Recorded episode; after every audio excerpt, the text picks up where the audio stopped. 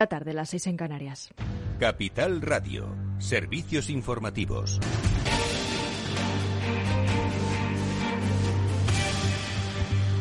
Buenas tardes. Los presupuestos generales del Estado volverán al Congreso después de que el PNV consumase su amenaza aceptando una enmienda sobre las lenguas cooficiales de compromiso. El Gobierno contaba con la aprobación definitiva de las cuentas públicas este martes en la Cámara Alta, pero la aprobación de esta enmienda hace que la votación definitiva se produzca el próximo martes 28 de diciembre en el Congreso. La tensión entre el Ejecutivo y los nacionalistas vascos ha ido en aumento desde que su papel en la negociación de las cuentas públicas para el 2022 quedó desdibujado. Finalmente, el apoyo esperado del Partido Popular, así como de Esquerra Republicana a la enmienda de compromiso sobre lenguas minoritarias, devolverán las cuentas al Congreso. El presidente del Gobierno, Pedro Sánchez, en los pasillos del Senado, ha restado importancia al hecho de que el proyecto de ley no haya podido ser definitivamente aprobado. Desde luego, si, si, esto sirve para que el Partido Popular reconsidere su política de promoción de las lenguas cooficiales, bienvenido sea. Y ya son siete presidentes autonómicos los que proponen que vuelva la mascarilla en exteriores. Los de Castilla y León y Navarra se han sumado en las últimas horas a sus homólogos de Andalucía, Castilla-La Mancha, Comunidad Valenciana, Galicia y País Vasco. Plantearán esta petición al presidente del Gobierno. Además, Cataluña pretende aplicar el toque de queda en la mayor parte del territorio a partir del viernes. Ha reclamado. Eh, la extensión de las restricciones a los territorios con situación epidemiológica similar y la recuperación del fondo COVID. Y será mañana cuando los presidentes autonómicos lo planteen al presidente en la conferencia de presidentes autonómicos que se celebra a petición de Pedro Sánchez para abordar la posibilidad de consensuar medidas contra la sexta ola en Navidad. Por el momento, el Ejecutivo no ha concretado propuestas para este encuentro, sino que esperan dar con un mínimo común denominador. Entre tanto, varios grupos políticos de distinto signo han criticado la improvisación y la irresponsabilidad del Gobierno respecto a la sexta ola del coronavirus. Escuchamos a Aitor Esteban del PNV, a Edmundo Valde Ciudadanos y a Joan Baldoví de Compromiso. Lo que puede ocurrir es que, bueno, pues sea una reunión en la que cada uno diga lo que, cómo ve la cuestión, pero al final no, no sirva para resolver nada, ¿no? Es de una imprevisión, es de una irresponsabilidad, es de una frivolidad absolutamente intolerable. Llega tarde, no, llega tardísimo. Me parece impresentable que a dos días de la cena de Navidad, cuando todas las familias han hecho ya sus planes, que estemos ahora improvisando medidas. Creo que el Gobierno tenía que haber tomado más la iniciativa. Sin embargo, el Gobierno defiende que la conferencia de presidentes llega en tiempo y forma, según ha expresado el portavoz del PSOE en el Congreso de los Diputados, Héctor Gómez, quien ha querido recalcar que se trata de un encuentro necesario entre el Gobierno y las autonomías no solo es una iniciativa necesaria que llega en tiempo y forma, también para que las comunidades autónomas eleven las medidas que consideran prioritarias implementar, sino que evidentemente el Gobierno de España va a poner en marcha todos los mecanismos para dar cobertura a las comunidades autónomas y establecer todo tipo de medidas relacionadas también con el flujo y la conexión con otros países para minimizar el impacto de esta ola. Por lo tanto, necesaria, idónea, evidentemente, con medidas concretas, saldrán acuerdos y deseamos que salgan acuerdos para todas las comunidades autónomas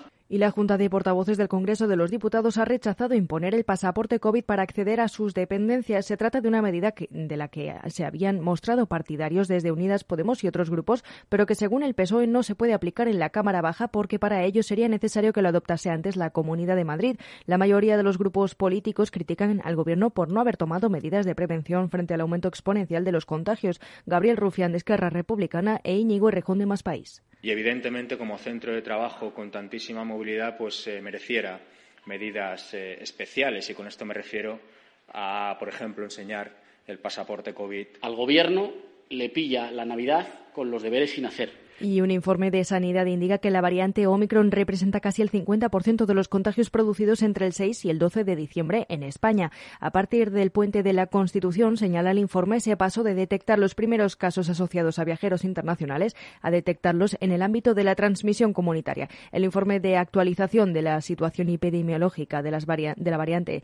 SARS-CoV-2 en España constata que los contagios se han multiplicado a un ritmo exponencial en Europa y en España del 6 al 12 de diciembre, según este informe, más del 47% de los contagios correspondían a la variante Omicron. En todo caso, Sanidad apunta que los datos son escasos, si bien los datos preliminares indican una mayor transmisibilidad y un mayor escape inmune. Y es todo por ahora. Continúen informados en capitalradio.es. Les dejamos en Afterwork con Edu Castillo. Capital Radio. Siente la economía.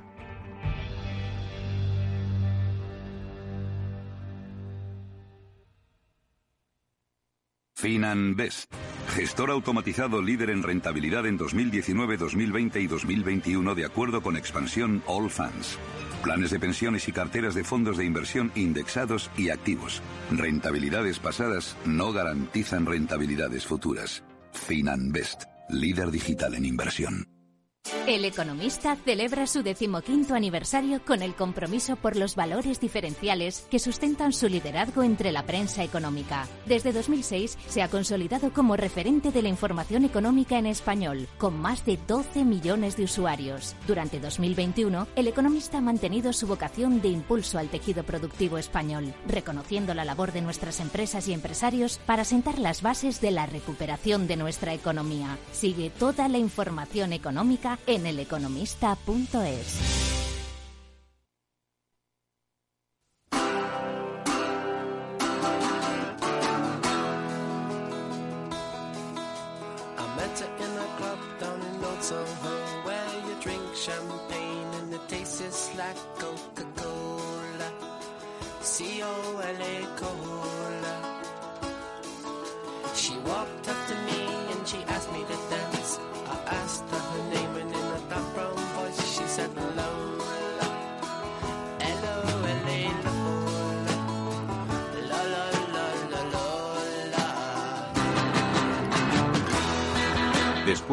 After Work, con Eduardo Castillo, Capital Radio.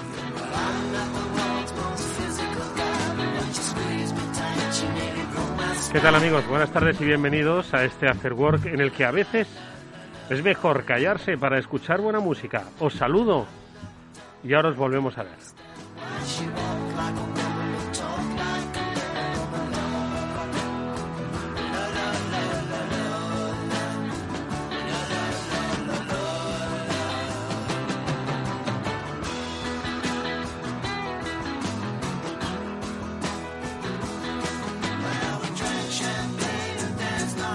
Bueno, si fuese más corta la canción no sería ni Lola ni serían los Kings, pero en algún momento tenemos que empezar el programa.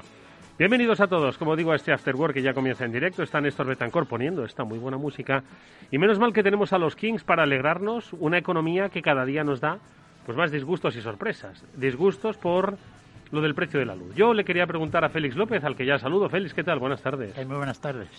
Que esto me parece una tomadura de pelo para el, para el ciudadano de a pie que nadie le explique cómo, pese a todo lo que se dice, el precio de la luz sigue marcando récords. Chimo Ortega, buenas tardes. Hola, Eduardo Castillo. A ver, ¿qué, ¿qué, nos está engañando aquí? Lo digo porque es que me parece inaudito que el ciudadano de a pie no salga a, a, manifestarse con mascarilla, ojo, pero salga a manifestarse. Sí, no, no ha cambiado gran cosa. Es decir, este es el precio de la luz de, en los mercados mayoristas, que básicamente depende del precio del gas el precio del gas en Europa pues sigue alto y eso es todo, ¿no? El, y gobierno ha hecho... That's all, folks. Sí, that's all, sí, exacto. Eso es todo. Hasta mañana. y volvemos a... Y entonces, pues hasta que no se resuelva eh, la situación del mercado gasista, pues eso va a seguir así, puede empeorar. Por ejemplo, pues si hay un folio en Ucrania, entonces la cosa ya ya ni te cuento, vamos, con el, suministro ruso, madre Probablemente en ese momento la situación sería tan grave que todo este sistema de precios se desmontaría. Es decir, como no se podría eso aguantar, pues se utilizarían otros procedimientos. ¿No? De momento, pues la situación es grave, pero no grave. Es decir, estamos en una situación omicron en, el, mm. en, el, en la electricidad. ¿No? Pues el omicron se contagia mucho, el, ningún gobierno autonómico, salvo Cataluña, aparentemente dice que va a cerrar, porque no se muere demasiada gente, pero imagínate que se muriera el triple. Pues entonces habría que cerrar, ¿verdad? Mm. Es decir, que esto de si se cierra o no se cierra no depende tanto de que hay una pandemia o no, sino exactamente de la gravedad de la pandemia, pero nadie lo reconoce. Mm. Es decir, aquí en Madrid pues somos muy libertarios en esto, pero si la gente empezara a morirse por las esquinas, pues entonces tendríamos que tomar otras medidas, ¿no? Y entonces eso es la que está la situación eléctrica con el gas. La situación es grave, pero no absolutamente desastrosa. Estamos en el límite. ¿no? Y entonces pues no se ha tomado ninguna medida para meter mano al sistema de fijación de precios del gas. Lo que está claro es que a estos precios pues siguen condicionando pues la escalada de precios de otros de otros sectores, los costes de producción en cualquier sector se ven encarecidos que al final acaba repercutiendo obviamente pues al, precio eh, del producto final que consume el ciudadano eh, y esto se nota pues en los coches, en la agricultura, en fin, en todo, Chimo. Pues sí, se nota en todo, los precios de los coches disparados. Eh, a ver, eh, Eduardo, es que de verdad, que no le vamos a poner la solución, ¿verdad, Feliz? De momento, porque... Igual sí, ¿eh? ¿Tú crees? Igual si nos... Igual si nos oyen, sí, pero no... Nos oyen, pero no nos escuchan. Esto no está bien. Eh, antes de que yo llame a la, a la acción desde estos micrófonos, es decir, ¿es, ¿es una solución que el ciudadano alce la voz? ¿O no? por mucho que la alce. El gas, el gas es lo que es. Me parece a mí que mucha alternativa no tenemos. levanta la voz y salen manifestaciones por ahí. No. ¿El gobierno qué va a hacer? ¿Comprar gas? ¿Comprar pues, gas? Pero, ejemplo. pero no solo el gobierno de España, quiero decir, es que no es una situación solo de España el precio de la energía. De la misma forma que compran bonos y tal, y deudas. Claro, claro. Entonces se puede hacer simplemente una solución, se va a hacer. La Unión Europea además pondría problema respecto a esto. El gobierno compra el gas y lo vende barato a las empresas eléctricas. Está. ¿No? Los impuestos los paga, a diferencia del precio, pero probablemente sería más barato que todo este esquema de rebajar los IVAs, etcétera, que está haciendo. Seguro, hecho ese número. Seguro que era más barato. Yo sí lo he hecho, ¿no? Porque esta era la primera idea, en principio, que a cualquiera se le ocurre o se debería ocurrir. Comprar en bloque y luego distribuir. Si tenemos un problema con el precio del gas, pues vamos a hacer que el gas baje. No. Claro, esa no es una solución. Cuando hay escasez de algo, en este caso de gas, pues la idea es lo que tú yo creía que vas a decir, lo que vas a para pasar a la acción. Es voy a decir a la gente que apague el enchufe, que le dé al interruptor, ¿no? Y entonces la, tomamos medidas. No, ya, ya, sí, sí, sí. Ah. Hombre, obviamente. Pero esto, aunque, aunque el precio esté así y el gas esté con esa escasez, uno tiene que ser responsable en su consumo energético. Sin duda. Pero déjame que le haga una pregunta, Feliz. Hace ¿En qué calle nos manifestamos? No, Hace no tantos años el gas era la gran solución para la energía. Hace muchos años todo el mundo miraba el petróleo. Muchos no. Y pensaban que el petróleo. El gas era la gran alternativa. No, pero digo, es que me llama mucho la atención. Ahora respondes a Chimo, pero te voy a sumar yo otra pregunta. Es que, claro, ahí boicoteando a los No, vamos a ver. Antes todo el mundo miraba el petróleo y el gran debate energético era sobre si el petróleo iba a tener fino, ¿no? y al final todas las eh, economías como Estados Unidos querían ser independientes energéticamente encontrando petróleo a través del fracking, ¿no? Entonces, y mientras el gas, pensando que todo... Pues nos hemos cargado el petróleo antes de que se acabe. Y si va a acabar antes de que nos lo cargáramos. entonces, pensando que todo necesita un enchufe, ¿cómo no controlamos cuando se nos iban los titulares con el tema del petróleo, cómo no estábamos pensando en el mercado del gas? Porque teníamos el gas, que era la solución redonda a todo.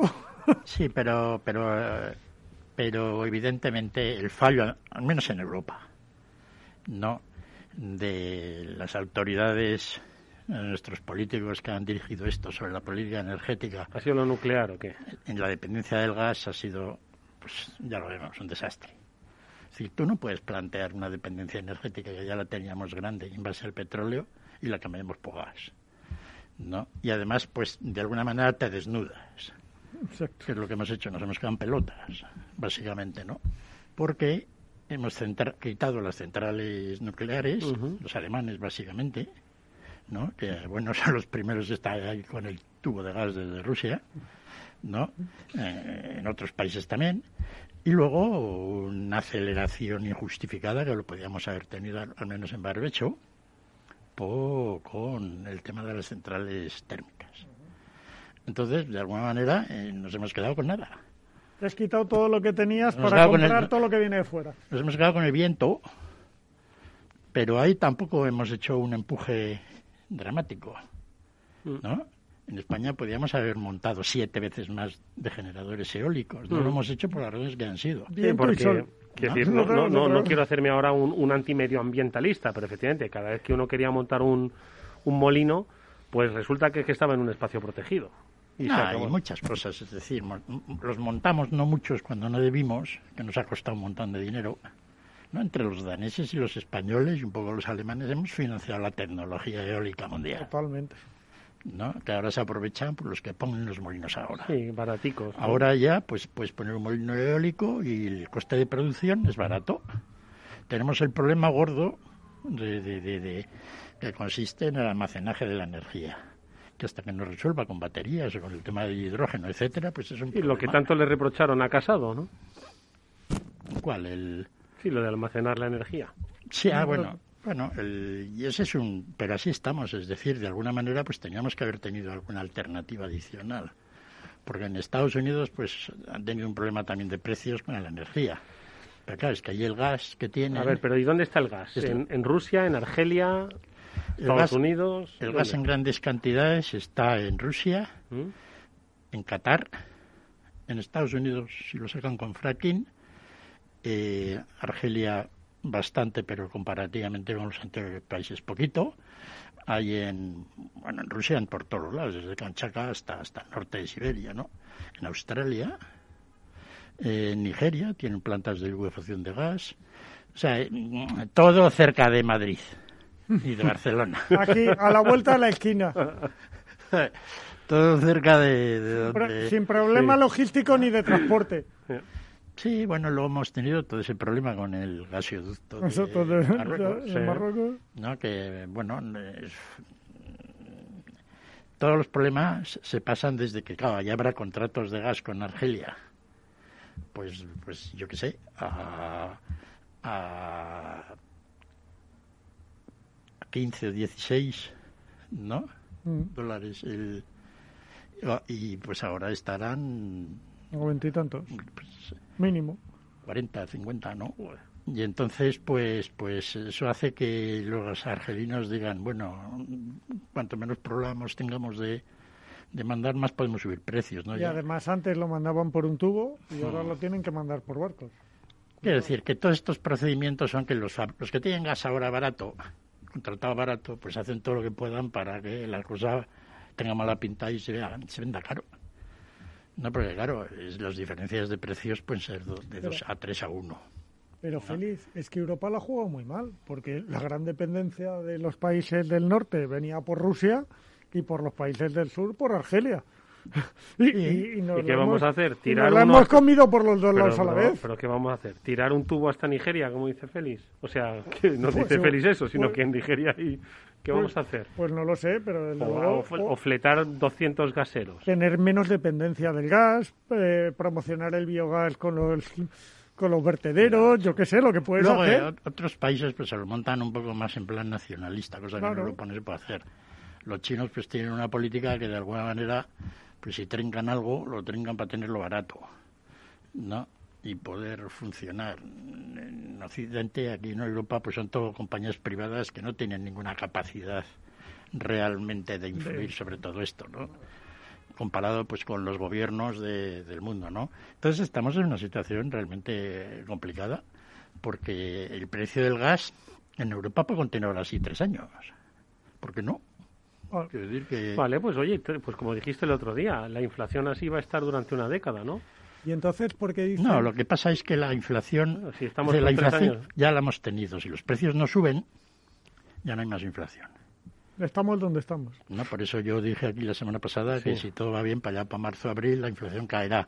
Pero todo eso depende básicamente de que los precios de la energía no suban más, de que los problemas logísticos se solucionen y lo que ha dicho antes Chimo, que no se traspase muchos de estos costes que todavía no nos han pasado los agricultores y los industriales, que nos los pasen en factura ahora, que llegará un poco.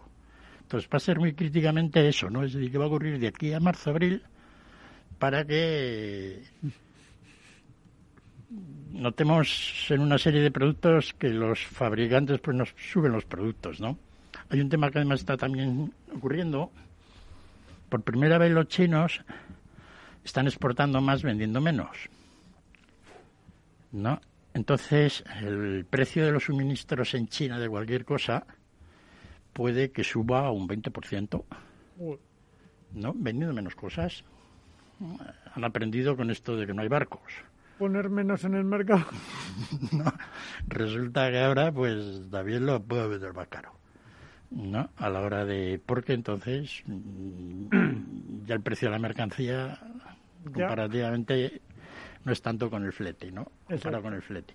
Entonces, eh, si los chinos suben los precios como están subiendo un tiempo, pues eso incide en la inflación mundial. Lo hemos aquí hablado varias veces, ¿no? El hecho de que, a mi modo de ver, esta inflación, digamos que es pasajera, pero que en los próximos 10 años va a haber más inflación que en los pasados 10. Más que nada, pues porque hay escasez de mano de obra mundial, dado que los chinos pues ya no, no hay más. Ya, ya hemos llegado donde estaban. Sí. Entonces ahí andamos, ¿no? Pero el problema de, el problema de la energía y el tema del gas es clama al cielo, ¿no? En, en Occidente, bueno, en Occidente europeo porque en América pues tiene allí su fracking y allí lo tienen. Allí estaba a 3,20 dólares el millón de, de, térmicas, unidades térmicas, ¿no? En Europa pues debe estar por cuarenta y tantos. Fíjate la diferencia. Bueno, pues eh, habrá que ponerse a trabajar más, qué sé yo, para ganar más dinero. Porque pues es posible trabajar más? Yo, yo creo que sí, porque te, voy a decir, Chimo, ahora la estadística que nos ha traído Félix. ¿Qué pasa, que nos van a alargar los días? Escucha, Chimo, ¿tú cuántas horas trabajas al día? Vamos a hacer una pregunta aquí para los oyentes. ¿Tú cuántas horas trabajas al día? No puedo declararlo porque no es legal. Trabajo más de las que se debe. O sea, trabajas 10, 12 horas. Más o menos. ¿Chimo dice la verdad? Ahora lo sabremos. No.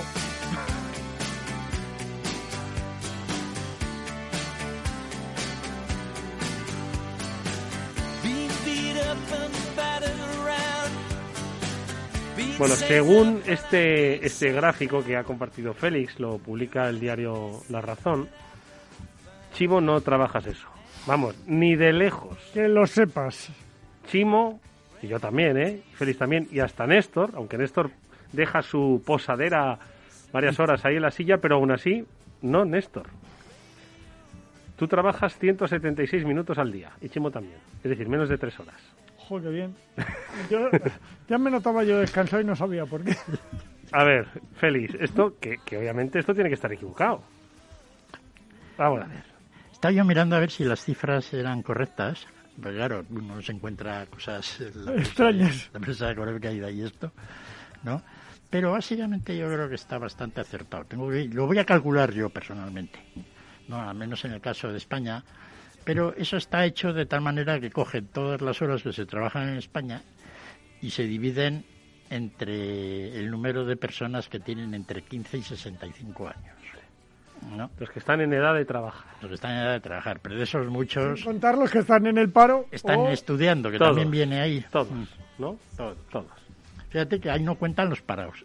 Eh, perdona, los, los jubilados. Los jubilados. Los jubilados sabemos que no trabajan, pero esos no están contados ahí. Pero nos meten a los chavales de 15 años que la mayoría no trabajan.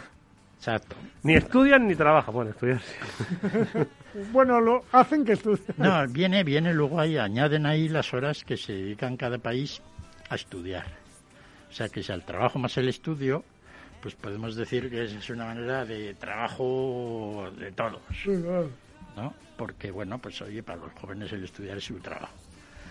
Pero si divides todo el trabajo en España entre, entre la gente de trabajar, sale eso, menos de un poquito menos de tres horas, pero creo que además, que era lo que yo quería comprobar, son todos los días del año. Bueno, me da igual, el que sean cuatro. Ahora ya, bueno, el teletrabajo y tal, pues da igual, porque ya cuentan todos, vacaciones incluidas, ¿no? Pero en general es eso. Ten en cuenta que tres horas al día por 365 días, pues son como 1.100 casi. 1.100 horas. Sí, 1.100 horas. ¿No? Eh, depende de la tasa de, gente que está trabajando sobre la población activa, pues mm, si es la mitad, eso deberían ser 2.200 horas. Los ¿no? Y en España sacamos unas 1.600 horas. Es decir, ahí todavía el cálculo ese se puede afinar más porque me da la impresión de que, de que puede sobreestimar las horas, ya que son menos. Bueno, pues encima. Pero bueno, Minuto arriba, minuto abajo. Yo, como la estadística me la tomo muy en serio, voy a trabajar 180 minutos y redondeamos. Pero 180 minutos al día, los 365 días del año, ¿eh? Te lo compro. ¿Tres horas al día? Incluido el, incluido el día de Nochebuena y el día de Navidad. Te los compro. Y el sábado y el domingo. Sí, sí, de 10 a 1, todos los días. Que estés de excursión en el monte. De 10 a 1, teletrabajo. Bueno, pues oye, un día te puedes ir de vacaciones y el día siguiente trabajas seis. Seis horas. Quiero decir que ¿Seis? ¿eh? Bien, entonces vamos volviendo a la normalidad. ¿Qué, os parece si dejamos libre el sábado y el domingo? No, no, no, yo no quiero el, sábado. ¿Repartamos entonces esas horas? No, por eso quiero decir que en España los que trabajan, no, tampoco está la cosa muy clara, ¿no? Porque entre los que trabajan parcial, etcétera, yo siempre decía que trabajábamos hace unos años a los 1.765 horas como el año tiene 8.765 horas, quita las 1.765 y 7.000 horas no trabajamos. No 65, 66 con el bisiesto. Exacto, bueno. ¿No? Entonces, 7.000 horas no trabajamos y 1.765 trabajábamos. Hay que ver de las 7.000 cuánto dormimos de media. Exacto. Entonces, pues no parece que el trabajo dentro de lo que era el año sea una cosa como para agobiar en principio, ¿no? Insisto, me Está eso de ir al trabajo y volver, ¿no? En el coche, en el avión, en el, persona, en el autobús. Pero en principio no era mucho, pero las horas esas eran hace años. Yo, yo calculo que ahora de media en España pues eran 1.600. Fíjate que teníamos 200 días, 220 días de trabajo a ocho horas pues eran 1.760 horas, que es un poco la lo que era un poco la la media que la media de, de, horas, ¿no? Entonces es lo que se trabaja en España, los que trabajan. Porque es que hay gente que trabaja cero. Claro. Y que entra en esa estadística. En estadística, ¿no? Y te das cuenta, ¿no? Es decir, en España eh, se ve poca gente trabajando. Si ves a una fábrica Además ve gente tomando café que trabaja. Sí, pero en general, bueno, la gente de las tiendas efectivamente, ¿no? Están allí, o sea que hay bastante... Y bueno, una de las cosas más curiosas de esa estadística, que si está comparativamente bien hecha, si no importa tanto las horas que trabajemos los españoles, sino si nos comparamos con los vecinos. ¿Cuánto trabajamos respecto a los de al Entonces somos los que menos trabajamos del mundo. No, no, sí, también, ¿no? Con los italianos. Claro. Sí, seguro que la encuesta la han hecho finlandeses. Vamos. Sí, y tampoco... No, tampoco los finlandeses tendrán muchas horas. Y los holandeses no se contagiaban de COVID, ¿te acuerdas, no? y están encerrados en casa. es curioso que la, la, gente del norte de Europa trabaja algo más, pero porque trabajan mayor porcentaje. En todas estas estadísticas de horas de trabajo El en Europa... hace mucho. ¿No? Y era muy notorio cuando era el tema de Grecia y tal. Los griegos trabajaban 2.000 horas y los alemanes 1.200. Y los alemanes le llamábamos a los griegos vagos. ¿no? Los griegos subían por las paredes. ¿no? Y si no dais un palo al agua los alemanes, ¿no? en cuanto a trabajo. Y bueno, pues así es. Es cierto que el, el trabajo en Occidente, ¿no? pues salvo en algunos sectores, ¿no?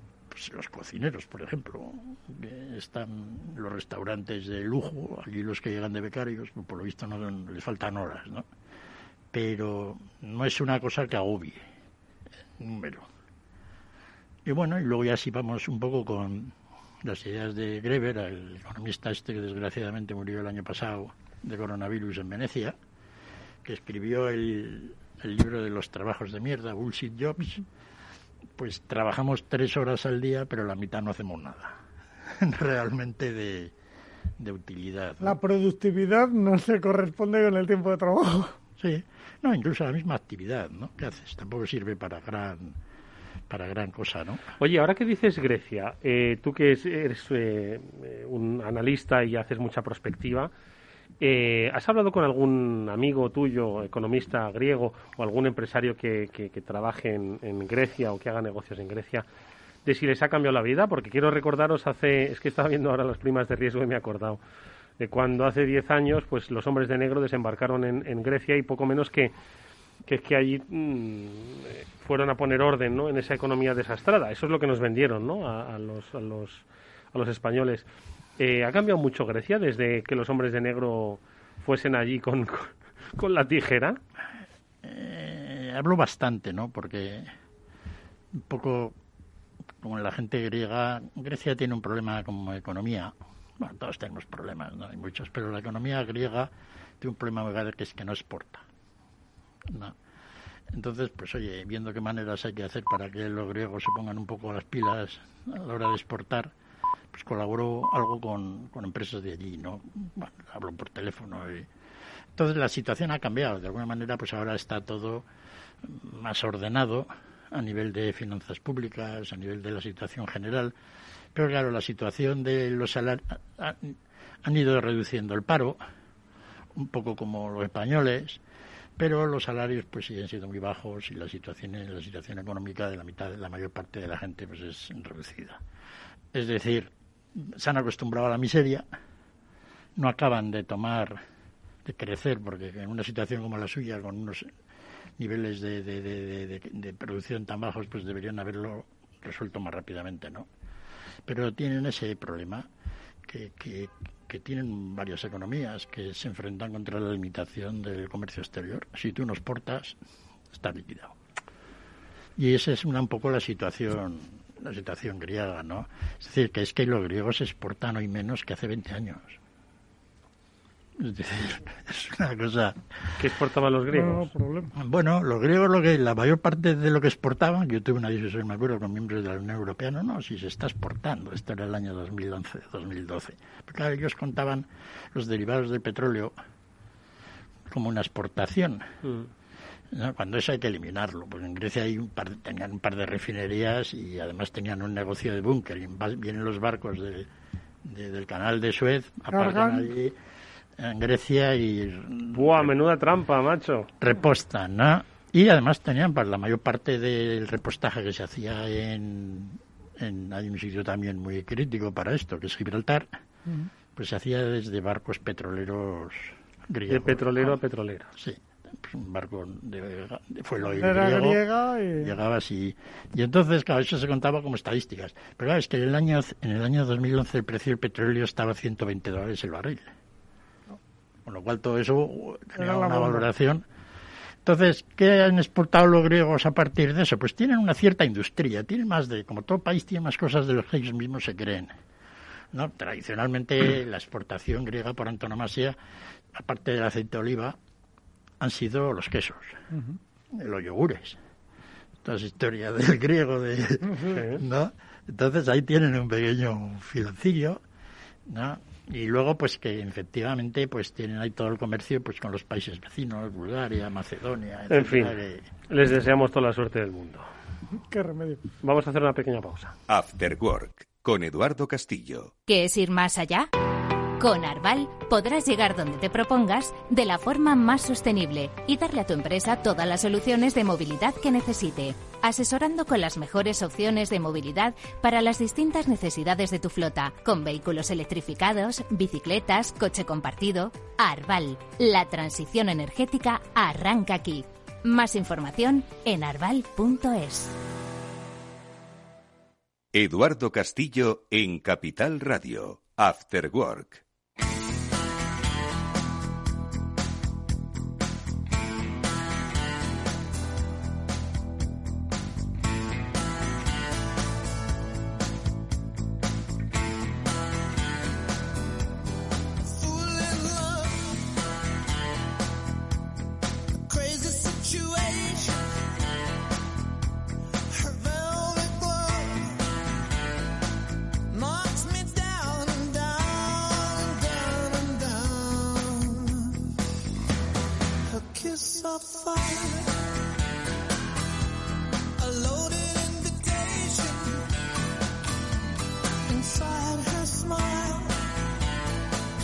Bueno, pues eh, nosotros eh, seguimos. Ahora vamos a saludar a Javier López Bernardo, con el que vamos a hablar un poco de mercados. Le voy a preguntar aquello que comentábamos la semana pasada, ¿os acordáis? Que decíamos, bueno, a ver si llega el pinchazo un poco del mercado y no, todo lo contrario, que ha seguido subiendo y subiendo. Le voy a preguntar si para si para el próximo año va a seguir subiendo y subiendo, pero bueno, no lo sé. Pues pregúntale porque yo Tengo... Bueno, Feliz ha, puesto cara de sonrisa. Subirá porque se acabará. Se le ha notado hasta con la mascarilla. Se acabará porque se acaba. Como se va a acabar el coronavirus dos o tres veces, pues va a ser motivo para que siga la cosa. Y como el precio del gas bajará, los mercados bajarán. ¿Pero cuándo, no? Sí, hasta dentro de tres años vamos a seguir con estos precios. No, la, la verdad es que estamos aquí un poco en plan, pero la, la, la, situación económica mundial es realmente peculiar. ¿Es peculiar? Sí, es una cosa. Lo piensa así. Javier López Bernardo, ¿qué tal? Buenas tardes, ¿cómo estás? buenas tardes, Eduardo, ¿qué tal todo? Pues nada, deseando pues un poco que nos des una visión ya no de pasado, sino de futuro, ¿no? De, de cómo está la cosa. Decía Félix, no sé si la has tenido oportunidad de escuchar hace nada, un instante, decía aunque estamos aquí un poco con este tono que siempre nos caracteriza, un poco así de chanza, eh, la situación económica mundial es muy particular. Lo decía con cierto toque, no de preocupación, pero sí de inquietud. ¿Compartes un poco esa inquietud, Javi? Sí, totalmente. Bueno, ahora en Europa yo creo que lo que tenemos lo que tenemos más en el ojo del huracán, por así decirlo, son los precios de energía, ¿no? Tenemos casi una guerra eh, a las puertas. tú me dirás.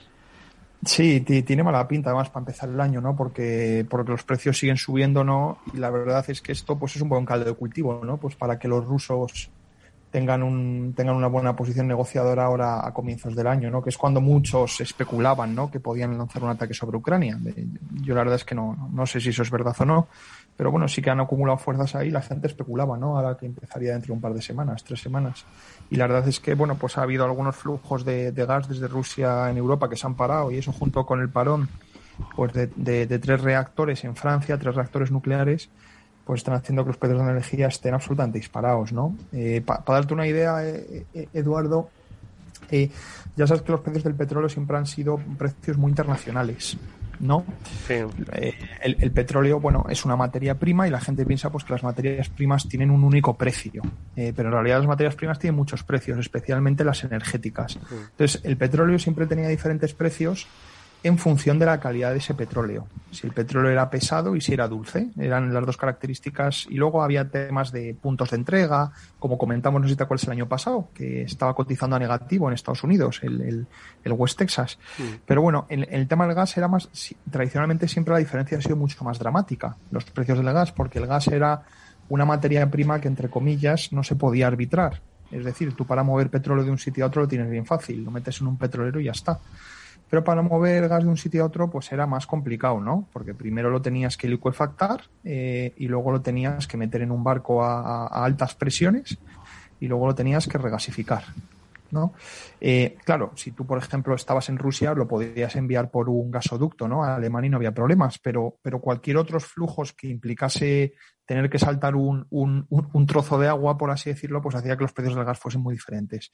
Entonces, en los últimos años los precios del gas han convergido mucho entre ellos. ¿De acuerdo? ¿Por qué? Porque la gente, si los precios del, del gas en Estados Unidos están baratos, ahora como hay más infraestructura, cogían el gas en Estados Unidos y se lo llevan a Europa. Bueno, ahora con todo esto de la crisis, para que te hagas una idea, los precios del gas en Estados Unidos siguen a 4 dólares, que, han, que ha, sido, ha sido básicamente el nivel que han estado en los últimos seis años. Es verdad que han llegado a tocar dos, dólares en el año 2018-19 cuando había mucho gas, luego han subido, pero más o menos la media han sido 3-4 dólares, ¿no? Y Europa tradicionalmente, como no teníamos, somos, no tenemos suficiencia energética, pues los precios del gas en Europa han cotizado pues a unos 10 dólares, más o menos, ¿no? Bueno, ahora los precios del gas están en 40 dólares, para que te hagas Félix sí. Sí, un, gran incremento. Si eso lo convirtiésemos eh, en equivalentes de petróleo, que es lo que la gente hacía antiguamente, los precios del gas no, no cotizaban, no tenían vida propia, por así decirlo. Los precios del gas se movían en consonancia con los del petróleo. ¿Por qué? Porque al final el gas y el petróleo, el gas no se utilizaba para transporte, pero el petróleo sí que se utilizaba como, pues como combustible para quemar en, en, centrales y producir electricidad, ¿no? Entonces, bueno, siempre la conversión ha sido de 6, de 1 a 6, ¿no? Con lo cual, si haces esta conversión de 40 dólares de los precios del gas, implicaría ahora que en términos de barriles de petróleo, un barril de estos costaría pues, dos, pues, pues unos 240 dólares, ¿no? que, es, que es una absoluta salvajada. Entonces, bueno, no, no, sé cómo van a ir las cosas, pero sí que, sí que este año hay varias cosas, entre ellos los precios de la energía, ¿no? Que yo creo que se van a solucionar pues de aquí al verano que viene, ¿no? Eh, que claro, eh, es, un horizonte de, periodo muy largo, ¿no? Oye, eso es, mejor que los, eso es mejor que los tres años que decía Félix, ¿eh? Bueno, eh, yo, creo que en las, en las materias primas siempre hay bastante represión a la media. Es verdad que en algunas materias primas pues eh, se tarda en crear infraestructuras, se tardan en mover los flujos, ¿no? Pues, por ejemplo, siempre aquí hemos hablado mucho de que se ha invertido poco en petróleo, ¿no? Entonces, pues es, es normal pues que a lo mejor algunos años los precios del petróleo se pongan a 120, 130, ¿no? pero ya hemos visto pues que todo el petróleo shale ahora en Estados Unidos viene relativamente rápido, ¿no? Si los precios se pusiesen muy altos. En el tema del gas no te sabría decir, ¿no? Porque efectivamente construir una buena infraestructura de gas que implique todos los pasos que te he dicho antes es un, periodo de tiempo muy, muy largo. Oye, Javi, pues es que no, es, es, lo que dice. El, gas es, o la energía es uno de tantos eh, elementos inquietantes ¿no? que tiene la economía mundial. Dame otro elemento inquietante, porque al final, como siempre dicen los analistas, y hago el símil de un, de un accidente de avión. Ojo, que no quiero ser agorero, ni mucho menos, pero dicen, no, un accidente de avión se produce porque confluyen muchas cosas, ¿no? Las guerras mundiales se producen porque confluyen muchas cosas, ¿no? ¿Qué otros elementos confluyen en este momento inquietante, Javi, aparte del tema energético? Bueno, el, mayor elemento que, hemos, que siempre hemos hablado, pero que curiosamente es el que está controlado por la gente más preparada a nivel político, pues es el tema del, del inmobiliario en China, ¿no? y te lo digo porque ya sabes que pensamos pues que, pues que toda la burocracia china pues, pues son gente muy preparada y que además tiene muchas herramientas ¿no? y que no dudan en usarlas rápidamente. Pero yo diría que el mayor, la mayor preocupación para la economía mundial es todo lo que es el, eh, toda, todo el inmobiliario en China. El, o sea, el, peso es, tal, es la mayor clase de activo a nivel mundial. Es decir, el valor de todas las casas que hay en China es mayor que el valor de la renta variable en Estados Unidos, de la renta fija, ¿sabes? De estas clases individuales. O sea, es un tamaño es un tamaño salvaje y, lleva pues unos meses, como hemos visto pues, después de verano, pues, pues desacelerándose fuertemente, ¿no? Esta semana, bueno, estas semanas hemos seguido viendo quiebras de grandes promotoras, no solo Evergrande, sino pues, pues unas cuantas más, ¿no? Y la verdad es que el gobierno chino pues ya, ya han insinuado una serie de pasos, ¿no? De que están intentando eh, pues está intentando hacer que ser más acomodaticios, pero está siendo de una manera muy, muy gradual. De momento, en mi opinión, ¿no? Yo creo que si se lo quieren tomar en serio, frenar un poco el bajón que está, que está teniendo el real estate y que va a tener en toda la economía china, eh, van a tener que ser bastante más agresivos, ¿no? Pero por otra parte, eso pues, tiene un conflicto con su mensaje, ¿no? De que, pues, que la vivienda debería ser para vivir y no especular, de que las subidas de precios deberían ser moderadas, etcétera, ¿no? Entonces hay un, tienen un buen problema ahí que, que solucionar y yo creo que es el mayor que tiene el mundo ahora mismo, ¿no? Madre mía, y nosotros eh, mirando para otro lado. No sé, Chimo, ¿qué te parece? Es que escuchando a Javi, la energía está... apocalíptico. no, no, no, no apocalíptico, sino que es que estamos mirando para otro lado y él apunta pues el inmobiliario chino, ¿no? al final los bandazos, aunque Félix decía que lo del efecto mariposa no funcionaba. Ojo, yo quiero pensar que sigue sin funcionar, ¿eh? Félix, no lo conectes, por Dios el efecto mariposa no funciona, sin duda, ¿no? Fíjate que hubo cantidad de tornados la semana pasada, este, pues ninguno de ellos fue culpa de ninguna mariposa china, ¿no? O sea que no. Lo que sí es cierto es que si se ponen a, mariposear, digamos, a en otro sentido, un, un billón de chinos, pues entonces la cosa se complica, ¿no? Yo he estado hoy bastante tiempo revisando toda la actualidad económica china, cómo está, ¿no? un poco aparte de la burbuja, el resto de la economía, qué está ocurriendo, ¿no? y qué problemas pueden tener las autoridades chinas pues para una economía que se les está ralentizando enormemente probablemente ahora la economía china esté creciendo al 0%. ¡Wow! Cuando llegaba a tener crecimientos del 12 y cosas así. El día, ¿no? Es decir, está la cosa muy muy muy parada. Pues si China crece al cero, madre mía, chimo. No, si, si China no crece, el problema que tiene es que todas las inversiones que han realizado no las podrán pagar. Toda la duda acumulada. Porque las empresas no generan suficiente cash para pagarlo. Necesitan invertir. Entonces ese es un poco lo que hemos venido comentando muchas veces del drama que tiene China ahora. Necesitan seguir una especie de poncito tal, porque como se pare, pues entonces los problemas pueden ser gordos. Pero como comenta Javier, tienen bastantes más medios que cualquier otro gobierno occidental para solucionar eso, ¿no? Y además yo creo que son más conscientes de los mecanismos de funcionamiento, ¿no? Entonces, pues bueno, esa es un poco la... Todos, todos, yo he venido pronosticando el hundimiento de la economía china unos cuantos años por el tema de la deuda. Prefiero que no ocurra. pero seguía creciendo a doble dígito, feliz. Bueno, pero ya en los últimos años la cosa ya ha cambiado Era más difícil, sí, es cierto. Es decir, han estado ya varios años del 6%. Renqueando. El año pasado al 2%, incluso lo han bajado un poquito. ¿no? Es decir, que y este año pues decían que iban a crecer al 6, pero no va a crecer ni al 4, de lo que ellos dicen, ¿no? Porque mucha gente ya está diciendo que es último trimestre lo comido por lo servido. Así que, bueno, eso no quiere decir que, que a los chinos no cambien, ¿no? La economía china pese a que no crezca, va cambiando día a día en cuanto a lo que la gente hace. Hay quienes se arrepienten de haberles dado entrada en la OMC, que era inevitable. Sí, no. ¿Cómo, vas a, ¿Cómo ibas a evitarlo? Claro. Ah, se podía haber evitado no haberlo permitido. sí, feliz. es decir, si hubiera, si hubiera habido otra... Bueno, es cierto que en aquel entonces, pues, la idea era de que si tú conviertes a China en un país capitalista, pues se va a democratizar. Esa era la idea. Pues no. Y entonces, como pues no ha ocurrido. No. Entonces, como el resultado económico para China ha sido fenomenal, pero para el resto del mundo ha sido regulín, pues mucha gente se arrepiente, claro. Habría que ver quién es el que dio al botón. Eh, le quiero preguntar a Javi una última cosa sobre mercados.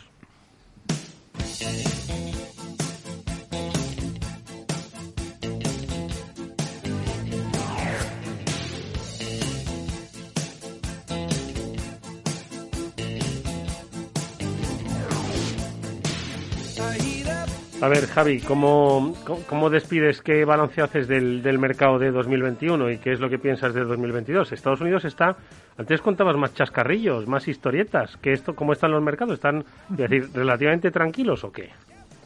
Bueno, siguen en, siguen en esta locura. Lo que pasa es que la FED ahora está comprando menos, Eduardo, ¿no? Eh, la gente, los analistas dicen como que esto de que la Fed deje de recomprar va a tener, que no tiene tanto impacto, ¿no? Que en realidad, pero va a tener un impacto masivo y lo vamos a ver a partir ahora en febrero, ¿no? Que va a ser va a ser dramático. Para darte una idea, la cadena de cines, AMC, esta que, que fue uno de los stocks memes, acciones memes estas que se dispararon, ¿no? Sí, es verdad. A, sí. a principios de este año. Es una empresa que está quebrada. ¿Y cómo era, cómo era la otra de, de Game? ¿cómo, se me GameStop era la otra, ¿no? Exactamente. Claro, pero GameStop, bueno, tenía un mal negocio, pero bueno, la gente juega a los videojuegos, ¿no? Pero es que en el caso de los cines, esta empresa está quebrada. O sea, las, las salas siguen abiertas, pero la gente no va a los cines, ¿no? Bueno, ahora están yendo un poco más, pero ahora ha vuelto lo de la Omicron en Estados Unidos y, van a tener que volver. Entonces, la, la, empresa, la empresa está al borde de, pues, del, del, concurso de acreedores. O sea, estamos hablando, no estamos hablando de que si te gusta más o menos estamos hablando de una empresa que está en una situación de insolvencia, ¿no? Bueno, el, el, viernes, no sé cuándo fue, subió, eh, la, la, acción subió tanto que, por las buenas noticias del estreno de Spider-Man en, en, Estados Unidos, pues que había sido una de las pelis pues, más taquilleras de la historia del primer fin de semana, ¿no? Que se acaban de estrenar. Creo que decían que habían recaudado 250 y tantos millones, algo así, ¿no? La película, con lo, cual, con lo cual está muy bien. Ah, Exacto, el cine. Habrá, habrá que ver esto dónde acaba, porque no solo importa lo de la primera semana, sino luego lo que ocurre. ¿no? Si los cines los cierran en una semana y media, pues em, empezó muy bien, pero se desinfló. ¿no? Bueno, la, la, la acción está subió en 2.000 millones. ¿De acuerdo? Simplemente, simplemente, o sea, vale, que sean buenas noticias, ¿no? Pero, pero incluso en el caso de Spider-Man, ¿no? Pues que haya, además, no todos esos ingresos de taquilla obviamente van para el cine, ¿no? Eh, eh, sino, pero bueno, la acción subió 2.000 millones y, la, y todavía hay mucho sentimiento de, todavía hay mucho dinero fácil y mucho exceso en el sistema, ¿no? Que ese exceso se va, ya te digo, es, va a ser, lo vamos a ver y va a ser matemático porque es lo que aprendimos el año pasado. La economía mundial se puede estar desintegrando, pero los precios de los activos subir, ¿no? Eh, ya hemos visto pues que mientras, mientras haya un comprador de todos esos activos al otro lado de la mesa, eso puede ocurrir. Y, y, lógicamente es posible, no es ninguna. Puede ser una aberración contra nuestra moralidad, contra un principio económico de un mercado en funcionamiento y todo lo que tú quieras. Pero a nivel de lógica contable es, impecable, es, lo que es. Y es lo que va a ocurrir ahora, pues que la Fed, eh, a partir, además en enero ahora el, ritmo de recompras, de, de, de, dejar las recompras, perdón, va, a disminuir sustancialmente en 3.000 millones, 30.000 millones al, mes y para finales de marzo va a acabar. Es decir, de aquí a, de aquí a finales de marzo vamos a tener un comprador que antes se, se gastaba pues 120 mil millones al mes a alguien que no lo va a comprar, ¿no? Y todo eso, y esto es importante remarcarlo, porque la gente no piensa eh, el tema de los stocks y los flujos, ¿no? Los, flujos que entran en la bañera y salen, ¿no? Ten en cuenta que ahora la Fed va a dejar de comprar activos en una economía que está, que tiene una base de activos mucho mayor, porque se ha inflado todo. Es decir, hay muchísimo más dinero por ahí fuera en el sistema. ¿Por qué? Porque antes las acciones, si valían X, pues ahora valen 3X. Y esas 3X hay que mantenerlas. ¿De acuerdo? Hay más deuda gubernamental por el mundo, con lo cual hacen falta más compradores, etcétera, etcétera, ¿no? Entonces, incluso cuando la Fed no deje de comprar, que va a dejar de comprar aquí a marzo, vamos a empezar, en, en mi opinión, un principio de año pues muy duro para las valoraciones de todos los activos, ¿no? En general. El otro día, ya por acabar con esto del tema de los activos, el otro día compartía con Félix una noticia que un día podemos hablar, si quieres, porque es un tema muy interesante, del metaverso. Ah, sí, sí. Mm, sí. Interesante. Sí. Entonces. Hemos hablado en alguna ocasión del programa, en el programa del metaverso y tal. Bueno, es indudable que el futuro va hacia allí. expectativa. En, mi opinión, ¿no? Es indudable pues que el futuro va a, ir, va a ir hacia allí y que la gente vivimos en un metaverso mucho más de lo que pensamos, porque siempre que nos comentan esto del metaverso suena a película de Marvel, suena a Spider-Man, ¿no? Que un mundo paralelo y eso, ¿no? Pero bueno, vivimos más en un metaverso de lo que pensamos. Cuando la gente va a los sitios a echar fotos para compartirlas en el Instagram, pues es, es, es, es vivir con el yo virtual, ¿no? Eh, y la gente que juega mucho a muchos juegos, estilo Fortnite, y gente que se gasta dinero en esos juegos y los intercambia por objetos dentro del juego, pues son, es- son experiencias muy incipientes del metaverso, ¿no? Bueno, no solo eso, se están creando ya mundos, en- hay muchos metaversos, no se sabe cuál va a ganar o si habrá varios, ¿no? Eso lo podemos hablar otro día, pero ya hay metaversos en los que se venden parcelitas de real estate en ese metaverso. Ay, El negocio del metaverso. ay, madre. No, no debemos perder esa oportunidad. ¿Cuánto primo?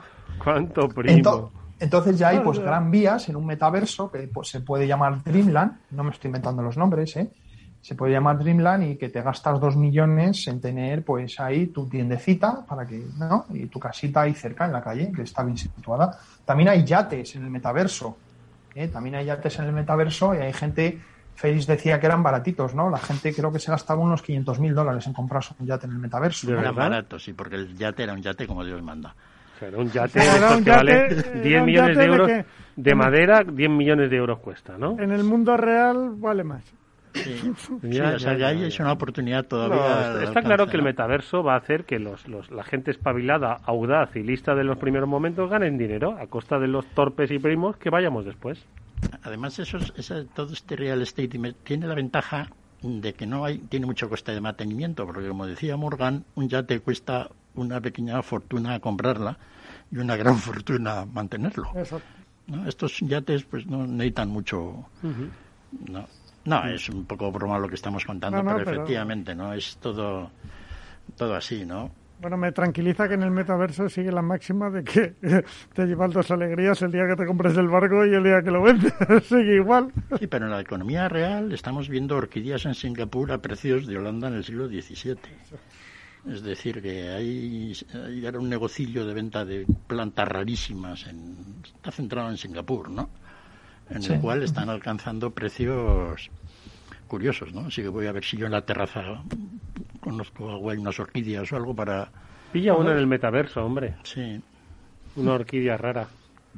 ¿Tú crees, Javi? como todas, Sí. co- como todas las ideas, Eduardo, eh, pues por ejemplo, en el año 2000 pues hubo una gran burbuja, ¿no? Y hemos, pero hemos visto que el Internet llegó. O sea, si no estoy diciendo que del metaverso, yo creo que el metaverso va a tener muchísimas aplicaciones y muchas de ellas pueden ser distópicas, como mucha gente piensa, ¿no? Pero muchas de ellas van a ser muy útiles. No, no estoy hablando de eso, ¿de acuerdo? Pero eso es el futuro. Ah, Estamos ahora viviendo Es cierto que, el bueno, año... no sé, eh, hablas de la burbuja del 2000, hay gente que pagaba miles de millones de pesetas entonces, o de euros, o cientos de millones de euros por el, un dominio, por una expectativa de una página web que no va a ver, que hoy, claro, 20 años después, ve mucha gente. Sí, vi el gran negocio de Telefónica cuando vendió Terra a los Exacto. americanos. Pues fue una cosa-. Entonces, ¿Desde el meta- cuándo hemos hecho las cosas bien? El, el metaverso, pues no sé, si quizás dentro de 20 años estemos todos enchufados a un aparatillo y vivamos ahí, como la película esa que, que comentan ahora, ¿no? La de los sustitutos, ¿no? Es la que, pues la Sí, gente ya no sale, y- está todo el, ya solo está, vive en un metaverso, ¿no?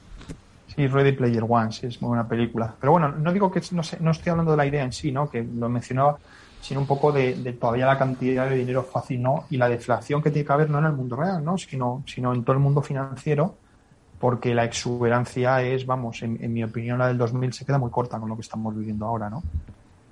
Vaya. Sí, sobre todo que se nota, se nota cuando hay una burbuja, cuando eh, todo está muy caro, pero empieza a haber burbujas en lugares extraños, ¿no? Pues estos cosas. Sí, en- que hay, hay un, una avidez de sacar rentabilidad, ¿no? Bueno, pues Que no preguntas, vamos, es que ni, ni te lo planteas, ¿no? Vamos allá y allí que va, que, que va mucha gente, ojo. Hay ya más de, no sé, yo creo que hay ahora sí, unas 4.000 monedas virtuales. Lícito es, o sea que... Sí, sí. No, sí, como Así que estas, estas son un poco mis predicciones para el año que viene, Eduardo, de... Así que ya veremos qué ocurre. Probablemente nunca ninguna de estas ocurra, ¿no? Porque al final la, realidad es como es, ¿no? Pero, y de las 4.000 monedas virtuales esas que dice Félix, Javi, ¿con cuál nos quedamos? Con la 4001, con la que está por salir ahora. Bueno, la peseta yo virtual esa que... yo, siempre he sido muy crítico con esto, ¿no, Chimo? Entonces... No sé, lo sé, por eso te pregunto. Para mí, lo comentaba con Félix además el otro día, estas monedas, en cierto modo, el, ha sido un gran fracaso, ¿no? Las esperanzas que se tenían en ellas hace tres o cuatro años. Hay mucha gente que me linchará por decir esto porque serán grandes amantes de las criptomonedas y es muy respetable, pero un poco la idea esa de que pues el Bitcoin estaba bien porque, porque controlabas la oferta de dinero, cosa que ahora pues, pues con la política monetaria. Hay mucha gente pues que está cansada de las políticas monetarias de los bancos centrales y yo ese sentimiento lo comparto, ¿no? Pero no comparto con esta solución. Entonces se ha visto que el Bitcoin efectivamente tendrás una oferta limitada, ¿no? De Bitcoins que se va a crear, pero eso es sobre el papel, porque en la vida real van a salir monedas sustitutas, que es lo que ha ocurrido, ¿no? Muchas de ellas ahora están valiendo un huevo también, sean, sean, sean fiables o no. Un, montón. por un lado. ¿no? lo ha dicho perfectamente. Que valen un montón, Javier.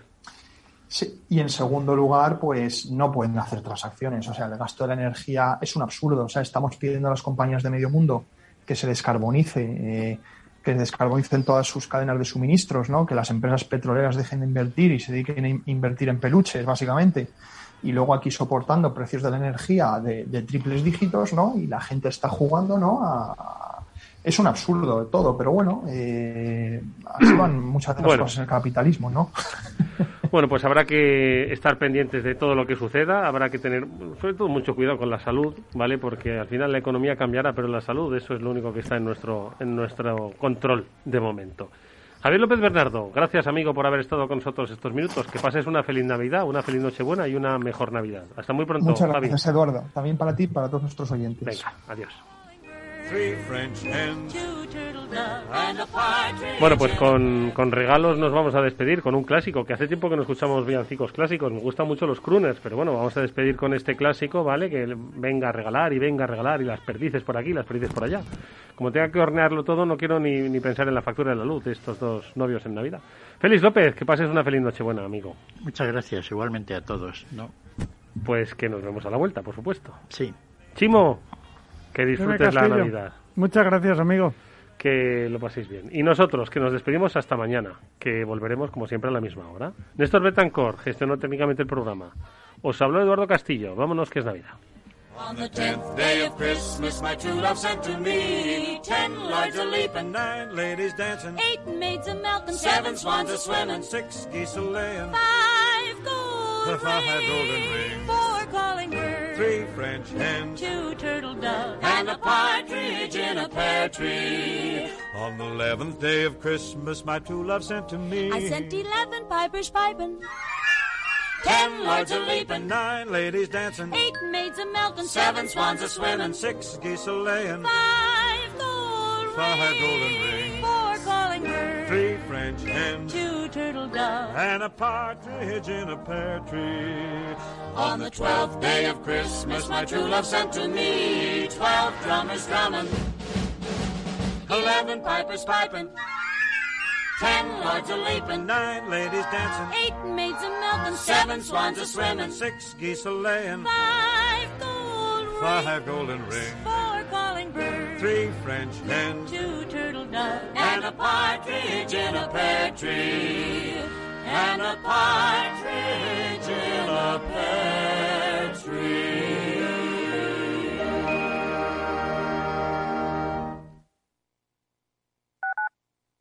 Escuchas Capital Radio, Madrid 105.7, la radio de los líderes. Tras una colisión, la Unidad de Accidentes de Tráfico de Hospital Moncloa te ofrece tratamiento integral y personalizado, un experimentado equipo multidisciplinar y asistencia urgente las 24 horas. Citas al 620-317-747. Avenida de Valladolid 83, Madrid. En HLA Universitario Moncloa cuidamos de ti y de los tuyos.